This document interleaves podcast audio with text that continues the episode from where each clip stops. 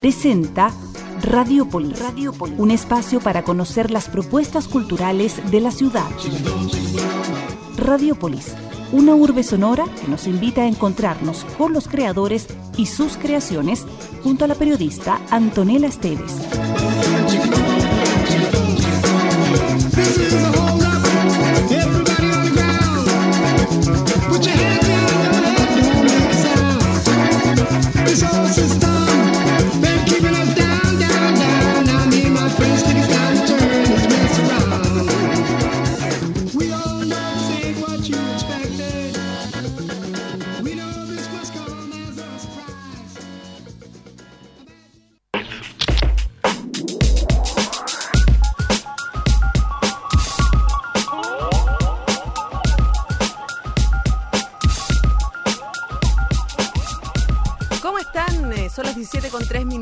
La bienvenida a una nueva edición de Radiopolis acá en Radio Universidad de Chile. Hoy vamos a estar hablando de cine, de cine muy interesante, de cine que llega a nuestras eh, pantallas.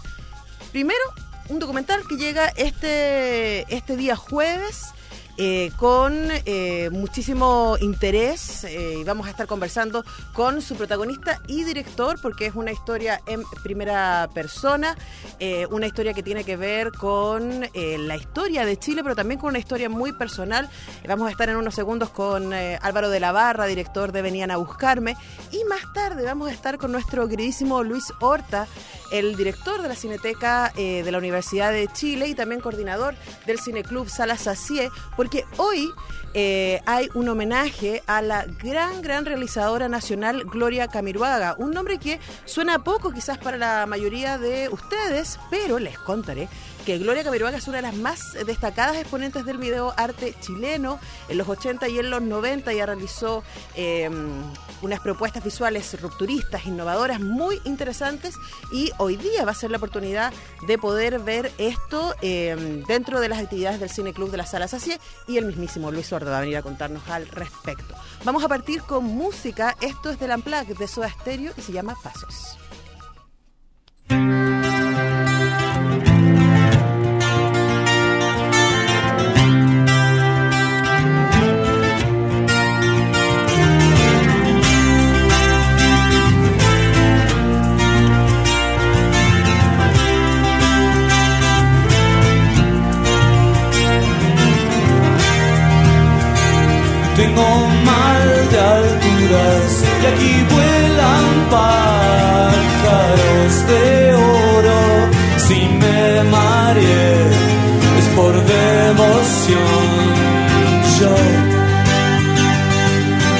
Prefiero seguir tus pasos.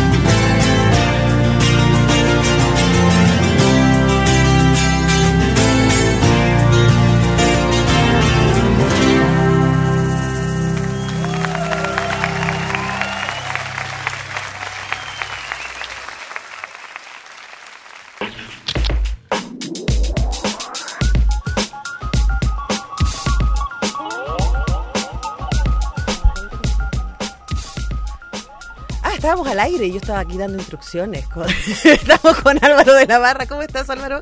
Muy bien, gracias por, por invitarme.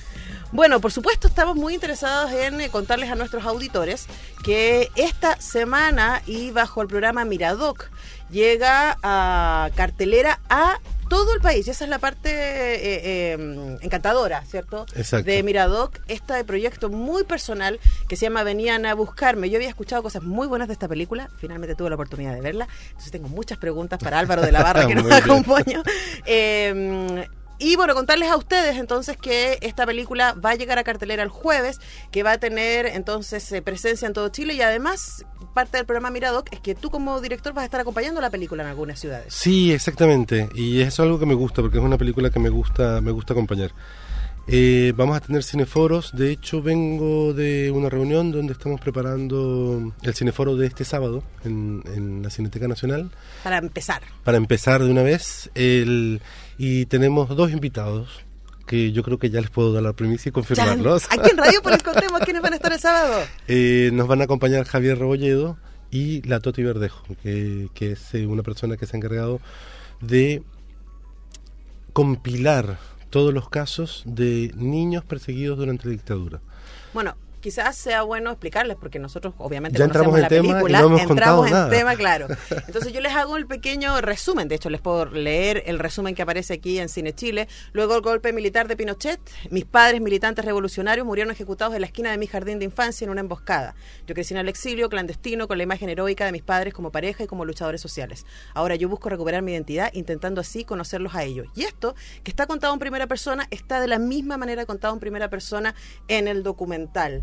Eh, Álvaro, me imagino que el ejercicio de este documental a mí, a mí me pareció cuando lo veía que era al mismo tiempo un ejercicio personal y un, un ejercicio nacional.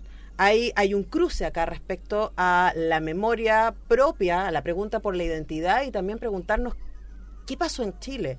Eh, es rarísimo que haya gente que diga, pero ¿hasta cuándo siguen con ese tema? Cuando hay tanto que no sabemos qué pasó. Cuéntanos un poco cómo fue tu proceso para decir, voy a hacer, voy a registrar y luego voy a compartir esto que es una historia súper, súper personal.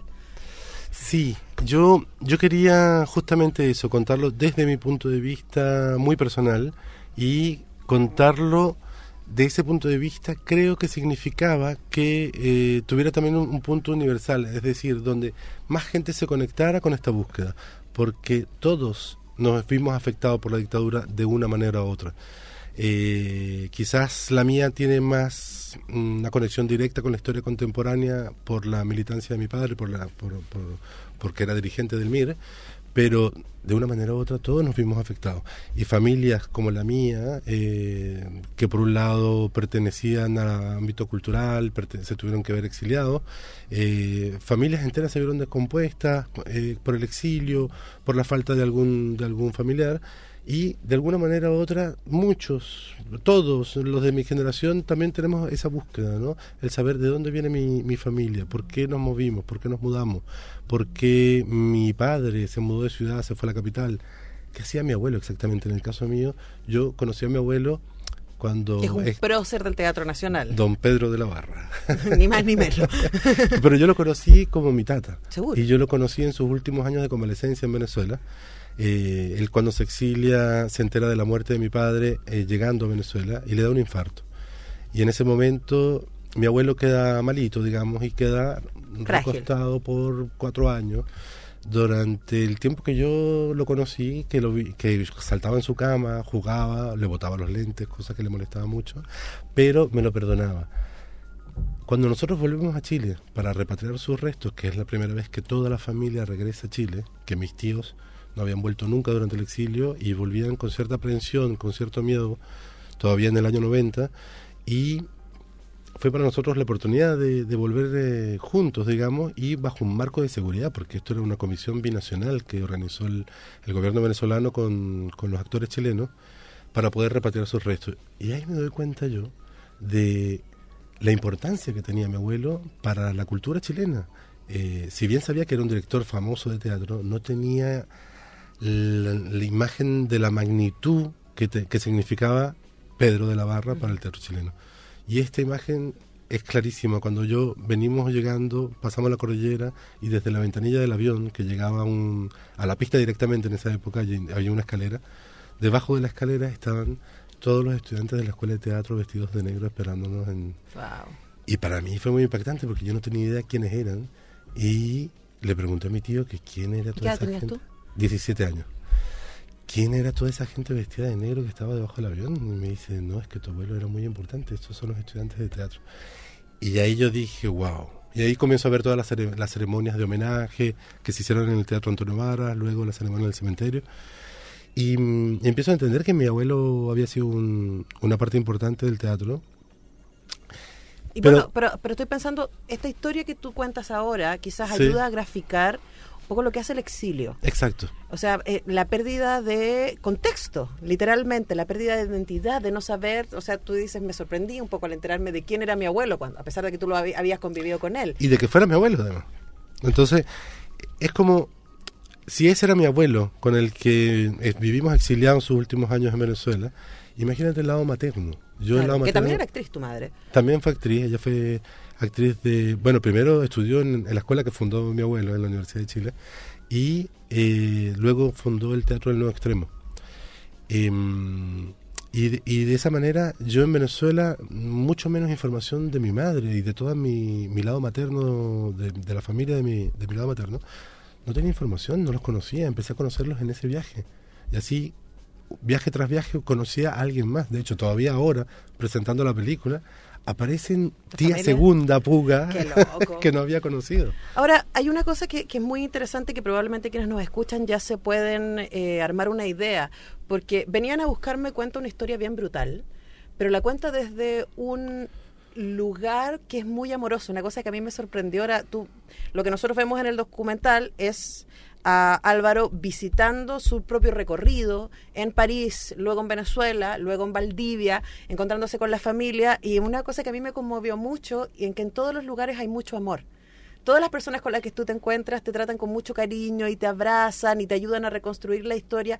Y eso a mí me resultó muy conmovedor porque uno de los prejuicios que hay respecto al cine que ha hablado es el enojo, es la idea como de venganza. Y cuando uno se detiene a ver la película, esta película en particular, pero varias otras que se hermanan con esta, uno se da cuenta que finalmente es pura humanidad la que, la que se expresa ahí. No sé si tú fuiste consciente de que eso era, era lo que iba quedando en el documental. Sí, o sea, fui consciente de, respetar un punto de vista mío. Yo, yo quería que la película respetara, me respetara y respetara ese punto de vista, esa visión que tengo, porque es la visión desde la que yo crecí.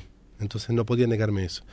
Y es un punto de vista sin, sin, sin, sin la victimización, digamos.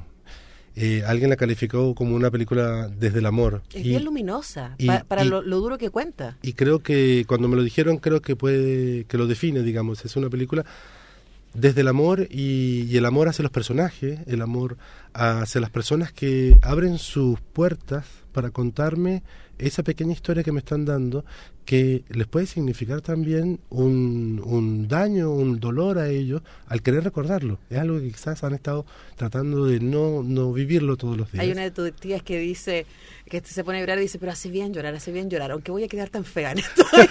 una ternura. Hermosa. Pero es que- algo que además sí. nosotros como país no hemos hecho. Y- Exacto. Y, y es súper duro cuando uno se pone a pensar que menos de un tercio de los casos de violaciones eh, a los derechos humanos en Chile han llegado a la justicia y han tenido, eh, han sido efectivamente eh, trabajados para, para tener eh, finalmente una conclusión. O sea, estamos rodeados de fantasmas a los que no hemos mirado a la cara y finalmente es el cine y historias como la tuya que se transforman en una historia compartida las que nos ha permitido acercarnos a esto. Claro, y de hecho es tanto lo, lo poco que, que hemos hablado que están llegando eh, la generación de los hijos eh, que tienen ya ahora la capacidad de hacer películas, por ejemplo, pero, o cualquier otra manifestación de arte o, li- o literatura o, o- o artes plásticas, que estamos empezando a contar nuestro punto de vista y está llegando en un momento de la sociedad que nos estamos dando cuenta que no hemos hablado lo suficiente, que no hemos contado lo suficiente. Y además que no se trata solo de la macrohistoria, Yo creo Exacto. que eso, por lo menos para mí, ha sido muy conmovedor. O sea, pienso, veía tu película y pensaba en el edificio de los chilenos, en mi vida con Carlos, en Reinalda del Carmen, mi mamá y yo, Claro. en eh, La Quemadura, Claro. en Ecos del. ¿Cómo se llamaba? Ecos del Sonido. Eh, Silencio, no. de- eh, bueno, voy- luego voy a buscar La Ciudad de los Fotógrafos, Sí. etcétera. Eh, y lo que a mí me pasa como espectador, que yo no, no tuve, no tengo familiares detenidos desaparecidos ni exiliados, es la conmoción por lo humano del otro. O sea, como chilena siento, como tú decías al principio, que eso también a mí me cruza, porque cruza el país en que vivo. Exacto. Pero al mismo tiempo, como ser humano, me conmueve tu historia. Y digo, pucha, yo también tengo que hacerme cargo de ese duelo. eh, y acompañarlo. Y te agradezco desde ya el haber tenido la valentía y la exposición para, para compartirlo con nosotros. Eso es, ese, lo rescato como el punto de vista. Yo creo que el punto de vista que no es desde el odio, eh, también es un tema que ojalá aporte algo en la conversación como sociedad, ¿no? donde empezamos a hablar sin, sin de los, de los temas individuales, de los temas personales, para que no caer también en, en esta diatriba que hay, donde tienen como unos mandamientos que se adjudican para responderle al otro. eh, cuando hay algo de odio, empiezan a tener una respuesta automática Claro, sobre de una parte y de otra de, y en la conversación llega hasta ahí claro, y se- claro, y no, y no, No se avanza. salimos de- de- del prejuicio. Bueno, vamos a seguir conversando con Álvaro de la Barra, director y protagonista de Venían a Buscarme. Vamos a escuchar a Silvio Rodríguez, que por ahí aparece en eh, la película, pero vamos a escucharla con Santiago de Chile a propósito de esta conversación con el realizador, eh, Álvaro de la Barra, director de Venían a Buscarme, que llega este jueves a cartelera en todo el país.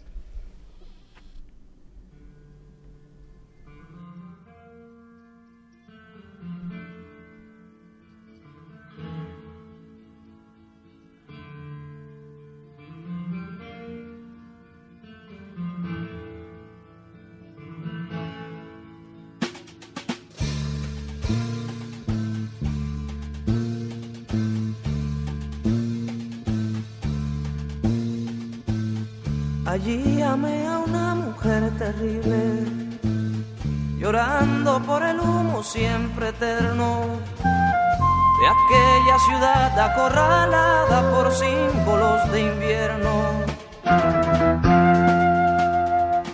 Allí aprendí a quitar con piel el frío y a echar luego mi cuerpo a la llovizna en manos de la niebla dura y blanca, calles del enigma. Eso no está muerto, no me lo mataron, ni con la distancia, ni con el vil soldado. Eso no está muerto, no me lo mataron, ni con la distancia, ni con el vil soldado.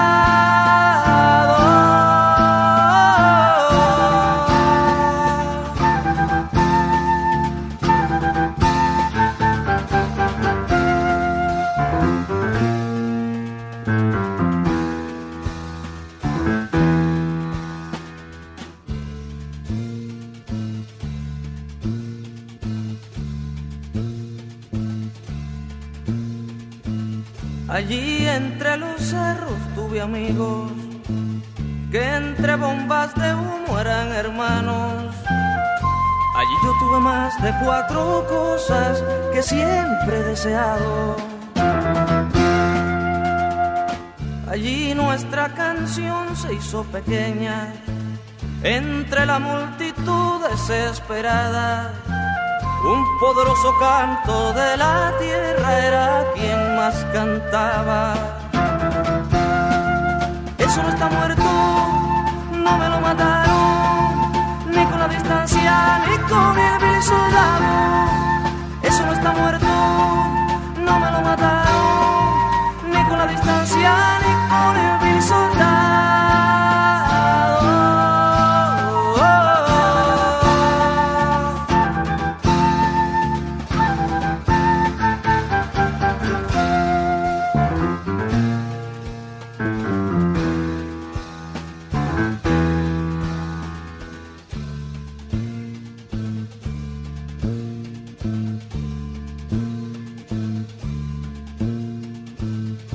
Hasta allí me siguió como una sombra, el rostro del que ya no se veía. Y en el oído me susurró la muerte que ya aparecería. Allí yo tuve un odio, una vergüenza. Niños mendigos de la madrugada. Y el deseo de cambiar cada cuerda por un saco de balas.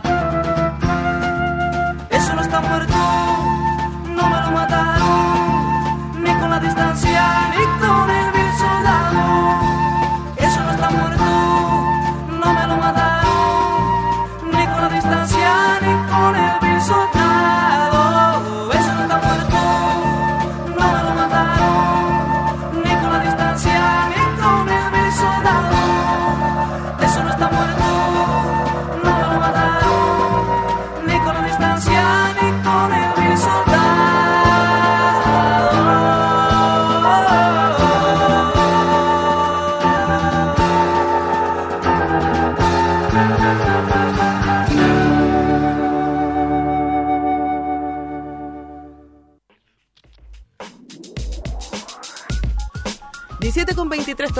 algunos minutitos para conversar con Álvaro de la Barra, el director de Venían a Buscarme, película que este fin de semana llega a todo Chile a través de Miradoc, eh, Arica, Antofagasta, Copiapó, La Serena, Ovalle, Valparaíso, Santiago, Rancagua, Talca, Curicó, Constitución, Chillán, Concepción, Temuco, Valdivia, Puerto Varas, Puerto Montt, Yaique y Punta Arenas. Eh, son las ciudades en donde va a estar la película y en algunas de ellas además va a estar Álvaro de la Barra compartiendo con eh, los espectadores. Y quería preguntarte por eso, porque la película es extremadamente íntima, tú estás muy expuesto en, en la película y me imagino que una cosa es cuando uno la está armando. Eh, y estás con tu equipo y estás trabajando y estás en la sala de montaje, listo. Y otra cosa es cuando la película llega al público. ¿Cómo ha sido ese proceso para ti? Eh, bueno, ha sido gratificante, la verdad, porque cuando la estás terminando, y esta es una ópera prima, entonces en ese sentido, muchas interrogantes al hacerla y al, al tener la lista terminada, eh, ¿será que llega como yo quiero que llegue? ¿Será que se va a ser tomada como yo espero que sea tomada? Y ha sido muy gratificante en los festivales, porque los, el público de festivales te puede llegar cualquier persona que entró a ver una película y no tiene idea de lo que de lo que va a ver. Y en ese sentido me pasó, me ha pasado eh, casos como por ejemplo una chica que es eh, hija de un general, que el general estaba encargado en- durante la dictadura de la isla de Pascua. Y, y me dice, tú sabes que en la familia tenemos un tema tabú, que es el, lo que hizo, lo que pudo llegar a ser mi abuelo general de la isla de Pascua con respecto a la desaparición de mi otro abuelo que era pescador. Y ese es un tema que no hemos podido tocar en la familia y que con tu película logré un tema, un, un tono, un punto de vista para poder, poder hablarlo en la mesa y que mi hijo, que me está preguntando, tenga respuesta. Porque hasta ahora yo no he podido responderle porque ni siquiera yo lo conversaba con mi padre. Entonces, desde ese punto de vista siento que la recepción de la película está, está llegando a todas partes, digamos, y a todo ámbito de, que podamos encontrar en el público chileno. ¿Por qué hiciste la película? Hice la película primero como una necesidad personal mía de mm, querer eh, mm, buscar mi identidad, mi chilenidad, digamos. ¿ah? Algo que... Porque tú que- creciste en Francia y más especialmente en Venezuela la mayoría de tu... De tu Claro, entre Francia y Venezuela, pero crecí en Venezuela, digamos, me formé en Venezuela. Y desde ahí eh, logré como también en un momento dado, cuando obtuve un- un- una identidad en Venezuela como hijo de Pablo y de Esther, eh, logré, ¿cómo se llama?, eh, hacer crecer como venezolano. Y, y llegó un momento determinado en que ya me empecé a olvidar que había nacido en Chile y que era un tema que había quedado tabú, digamos.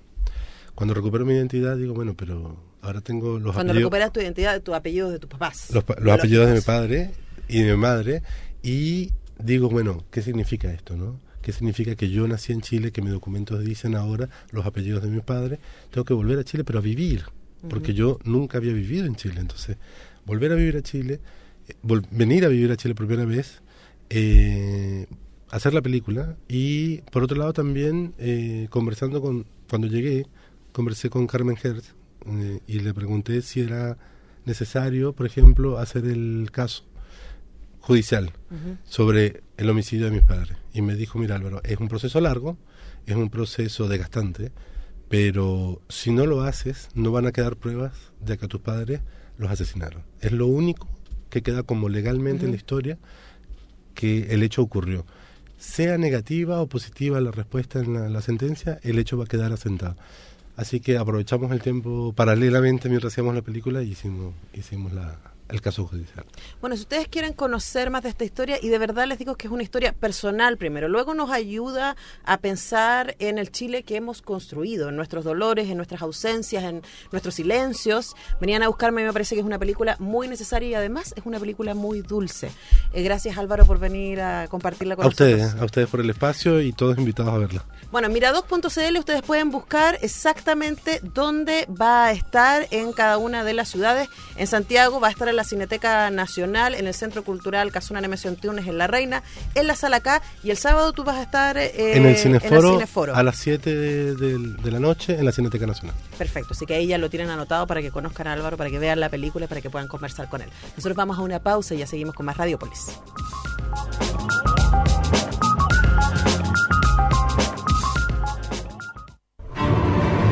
La Orquesta Sinfónica Nacional trae de regreso una obra grandiosa, Sinfonía número 3 de Mahler. Ven y deslúmbrate con cerca de 100 músicos en escena y el debut en Chile de la destacada cantante franco-canadiense Nora Surosian. Además, las voces femeninas del Coro Sinfónico Universidad de Chile y el coro de niñas del Colegio Almendral. Todos bajo la batuta del maestro Leonid Green. No te pierdas esta oportunidad única. Jueves 7 y viernes 8 de junio a las 19.40 horas en el Teatro Universidad de Chile. Más información en www.seacuchile.com. Radio Universidad de Chile y el programa Citoyens, Pecados y Virtudes de la Ciudad, los quiere invitar cada viernes a las 20 horas a escuchar Conexión Patrimonial, Sonidos de la Geografía Humana.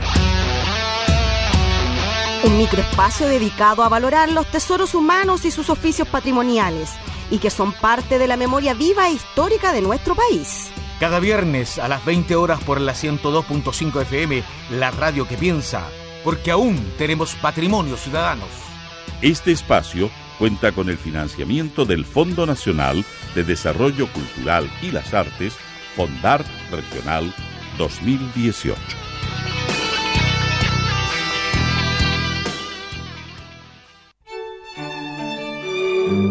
Radio Universidad de Chile te invita a escuchar los miércoles a las 20 horas Diálogos. Un programa del Instituto de Chile, conducido por Fernando Lolas, académico de la lengua en la radio que piensa.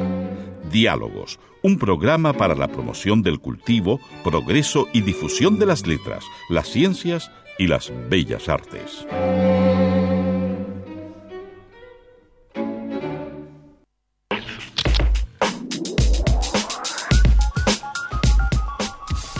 17 con 30 minutos y continuamos acá en Radiópolis y aquí rescatando una nota que está en nuestro diario electrónico radio.uchile.cl, les cuento que la Orquesta Clásica de la Universidad de Santiago volverá esta semana a presentarse en su habitual escenario del aula magna de la USACH, luego de los conciertos de extensión que realizó en Cerrillos, Loprado y Cerro Navia.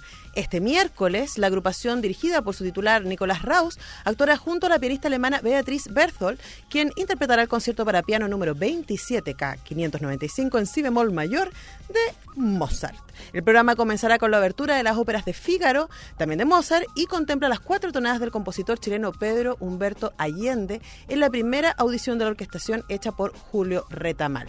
Así que para quienes quieran eh, ir a escuchar a eh, la Orquesta Clásica de la Universidad de Santiago, la invitación es para mañana a las 19 horas en el aula magna de la USACH, que está en Ecuador 3659. Y nosotros nos quedamos con música estupenda. Esta es una eh, cantante española que de verdad a mí me encanta, Silvia Pérez Cruz, y esto se llama Vestida de Nit. Pinto las notas d'una manera blava com l'aigua antic. Blanca d'escuma i dolça com l'aire. Gris de gavina daurada d'imatges vestida de nit. Miro el paisatge cerco paraules. Complint els versos sense neguit. I els pins m'abracen. Sento que em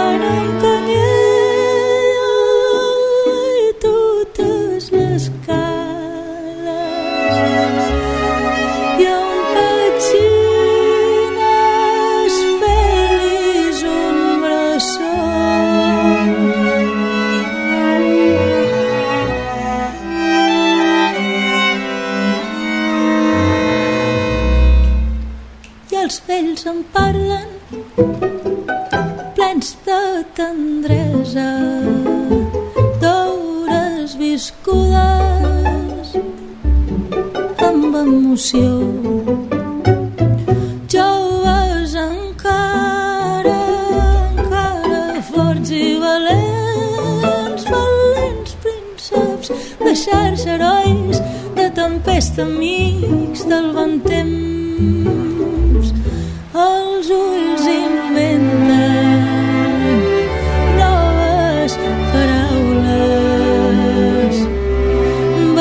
vaixells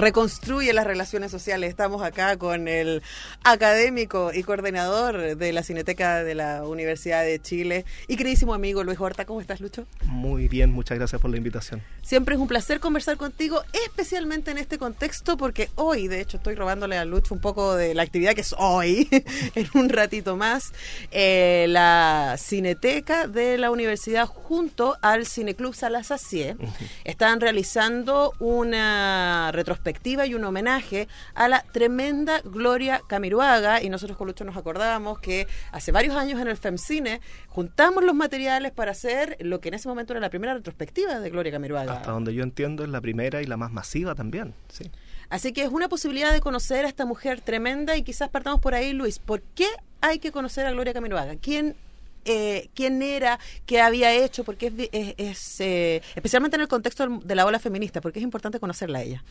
Sí, eh, es una buena pregunta porque mm, responde a varios de los elementos que son hoy día centrales dentro de una discusión social sobre el rol de la mujer y en este caso de la representación. Gloria Camiroaga debe ser una de las eh, videastas y cineastas chilenas más eh, rupturistas que ha existido en toda la historia, con respeto a muchas otras cineastas que sí han sido muy rupturistas. El tema es que Gloria Camiroaga empieza a hacer videos en los años 80, en una dictadura que no tiene parangón en nuestra historia. Eh, videos que vistos hoy día en perspectiva son de mm, una irreverencia tremenda. Ella fue una mujer tremendamente valiente también al hacer eh, videos que mezclaban la denuncia política, eh, la reflexión sobre la condición de género, sobre las posiciones también políticas en torno al cuerpo, pero también en un contexto como el de la dictadura que, que estuvo en nuestro país. Eh, Además, ella denunció, eh, fue de las primeras videastas en denunciar las torturas a las mujeres en, en bajo la dictadura eh, y no tuvo ningún eh, empacho en hacerlo, aun cuando desde sectores, entre comillas, progresistas en los años 80 y 90 la censuraron. Eh, la censuraron también por eh, trabajar con grupos de disidencia sexual, como las yeguas del apocalipsis.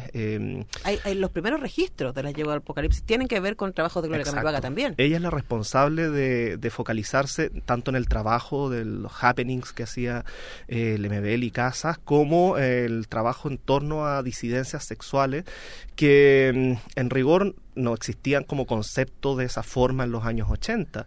Se trata de transexuales, travestis, homosexuales, prostitutas, que era todo aquello que eh, operaba extramuros de un constructo social instalado no solamente en dictadura, sino que en los primeros años de la postdictadura.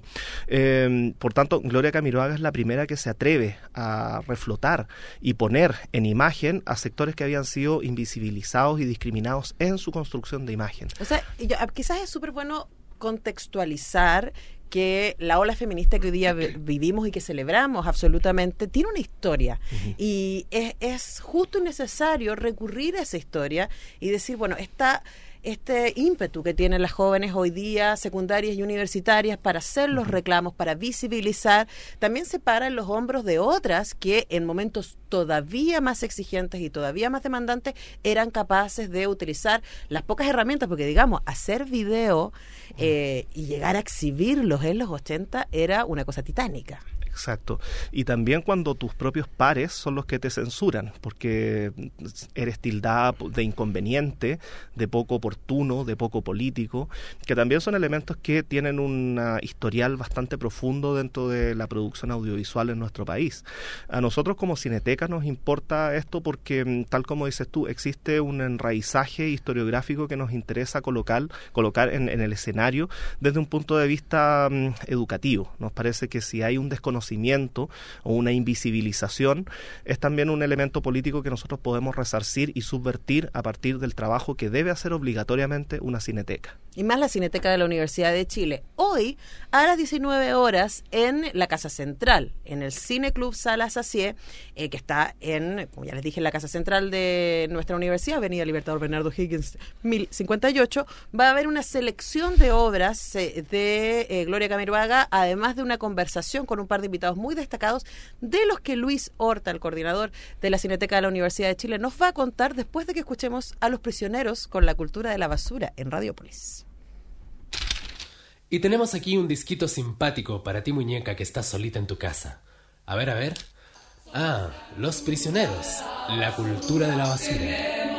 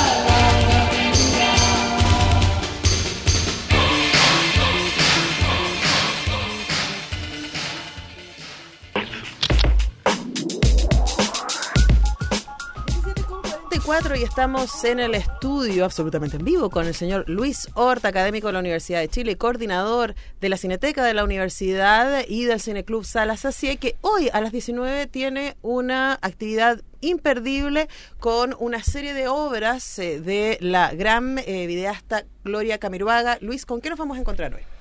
Bueno, es una selección que hicimos bastante cuidadosamente porque mm, entendemos que la obra de Gloria Camiroaga ha circulado más bien en, en espacios de videoarte, de galerías, museos, pero... Y en eh, y en Femcine, que es el único lugar eh, vinculado a, a la exhibición propiamente tal de audiovisual que ha acogido estas instancias. Eh, por lo tanto, nosotros hemos hecho una mezcla de videoarte con documentales. Por ejemplo, un documental que vamos a exhibir y que se exhibe muy poco es La Venda, que es un documental sobre mujeres que fueron reprimidas, torturadas eh, y violentadas en dictadura.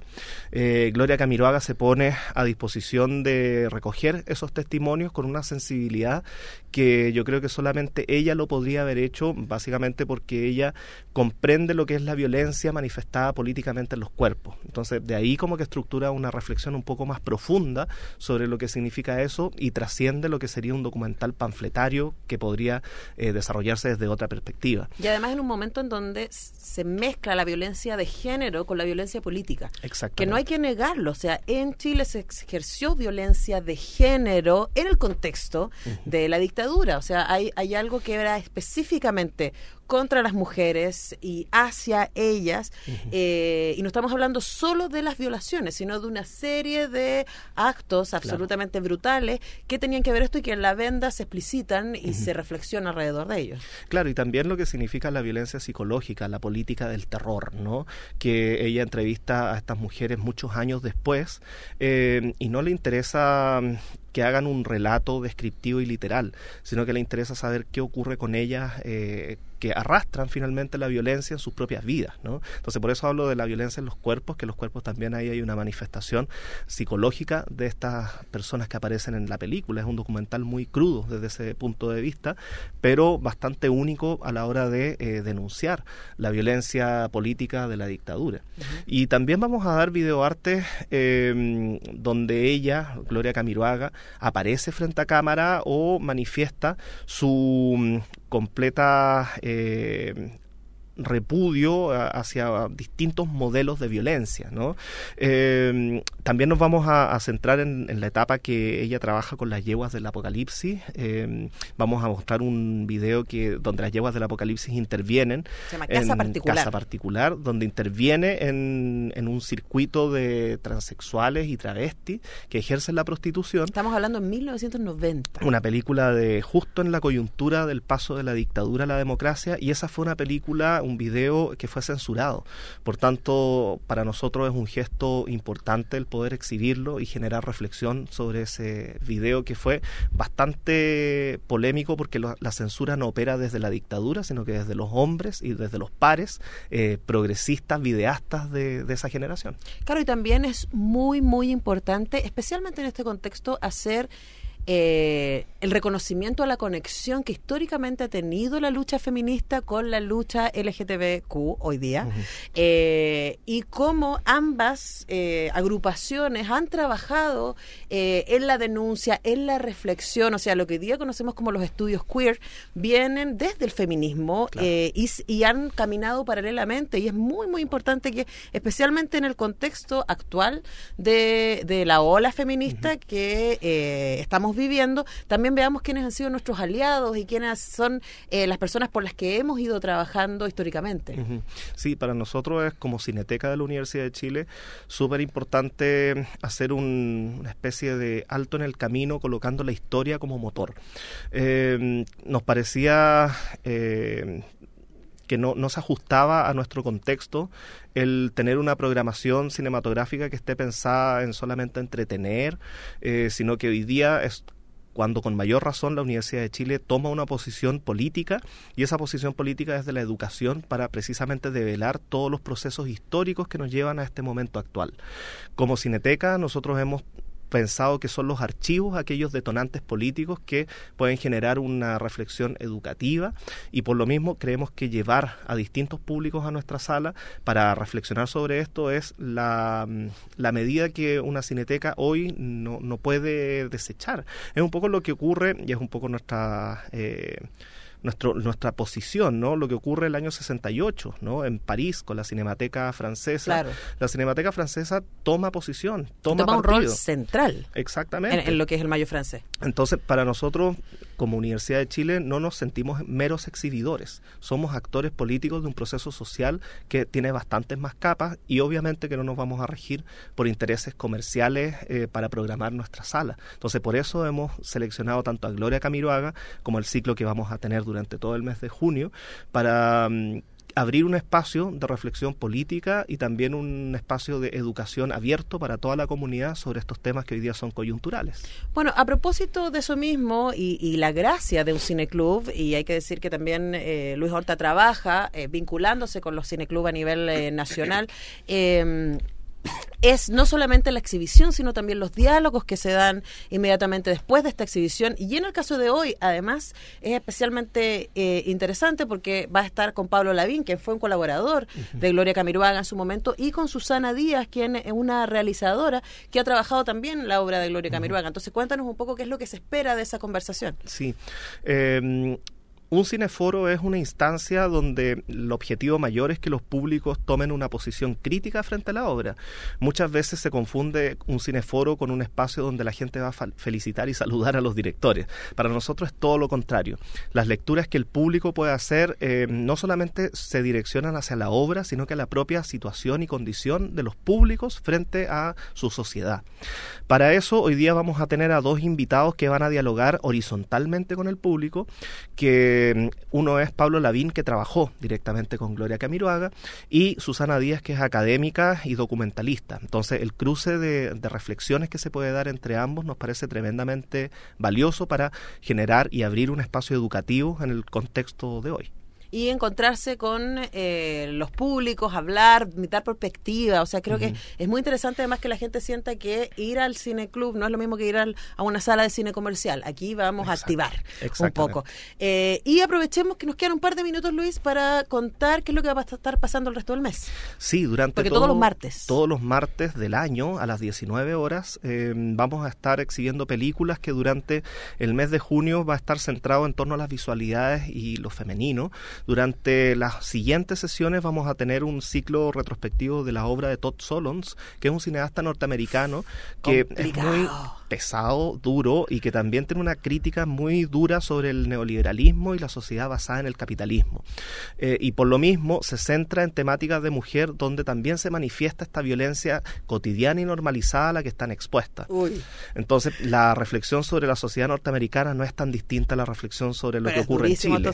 Yo, yo he querido irme del cine viendo Happiness. Con Happiness me pasó diciendo, no, que no tengo ganas de estar aquí. Pero con nuestro ciclo te van a dar ganas más bien de asistir porque vamos a tener grandes académicos también. no, no, sí está muy bueno. Lo que estoy diciendo, estoy, estoy explicitando lo, la- lo fuerte de la experiencia de Todd Y por lo mismo es un cineasta que no se ha estrenado en salas chilenas desde Happiness, digamos, Claro. que fue la única y la última película que ya es de los 90, digamos.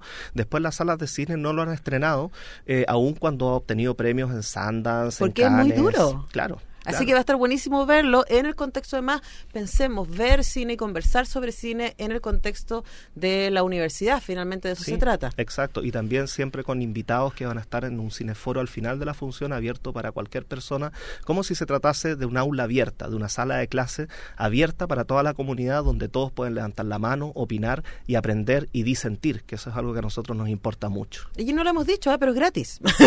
Absolutamente Es gratis. súper importante decirlo.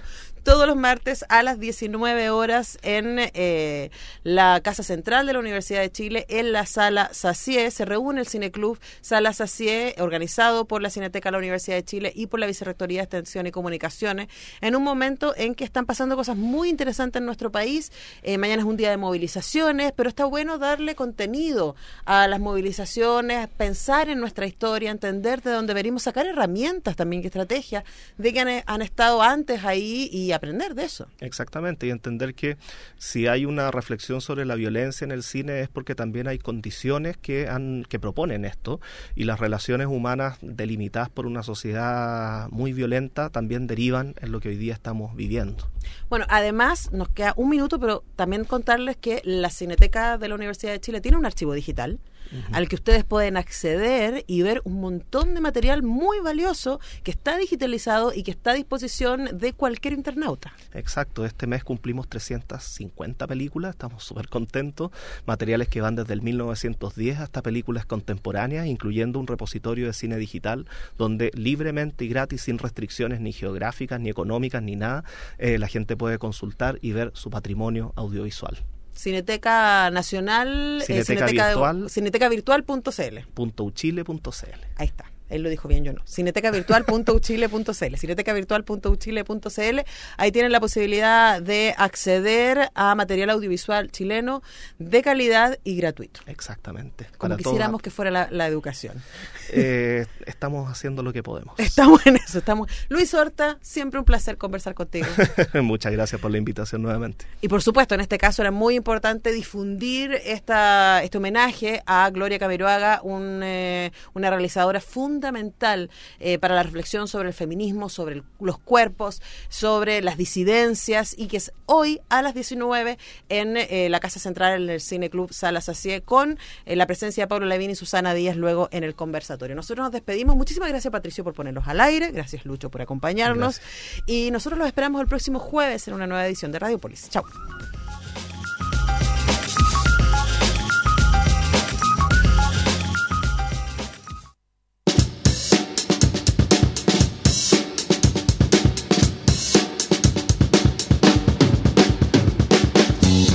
Sonora cierra sus puertas por esta vez. Radiopolis regresará muy pronto con más de las artes y la cultura de nuestra ciudad.